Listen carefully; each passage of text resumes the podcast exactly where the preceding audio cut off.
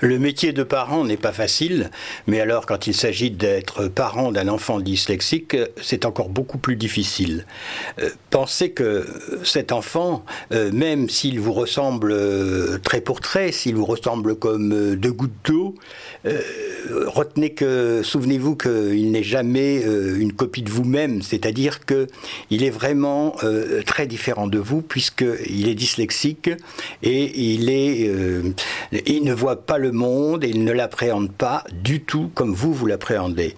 C'est-à-dire qu'enfin, c'est un étranger euh, presque dans votre famille, tout en étant évidemment très proche affectivement, mais, mais votre enfant, euh, il est, il faut pas l'oublier, il faut toujours y penser, c'est que euh, quand ses comportements ou ses réflexions vous étonnent, ou, quand ils vous déçoivent, renouez vite avec cette, cette ce concept, c'était mon enfant n'est pas comme les autres. Fin de compte, il est dyslexique et, donc ça n'est pas un enfant comme les autres. Il faut jamais l'oublier. Je ne peux pas me référer à mes critères euh, pour le juger. Euh, c'est très il faut y faire vraiment euh, très attention. Euh, on a mis au monde un enfant dyslexique.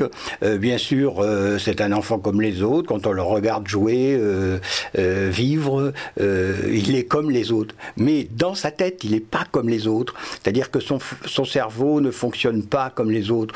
je schématise en disant cela. Peut-être que des gens vont s'offusquer quand je dis ça, mais en même temps, je sais que pour le vivre constamment, c'est que je ne vois pas la vie comme euh, euh, les gens, euh, disons, qui normaux ou qui ne sont pas dyslexiques. Je, ne vois pas les choses pareilles. je n'entends pas les choses pareilles et je ne les imagine pas de la même façon. Et, et donc, ça m'a souvent causé beaucoup de déboires avec ma famille, avec mes parents, parce que eux ne pouvaient pas entendre et comprendre que j'étais bien sûr leur enfant, mais en même temps si différent euh, avec une énorme différence qui nous séparait, euh, même si, euh, bien sûr, on s'aime un, et j'espère que vous aimez votre enfant dyslexique, puisque c'est votre amour qui va le porter toute sa vie et qui va lui donner des ailes.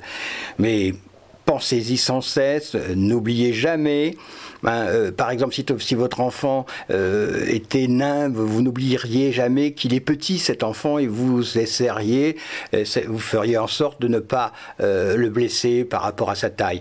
Eh bien, c'est pareil pour la dyslexie, sauf que ça ne se voit pas, et parfois on le blesse en oubliant cela.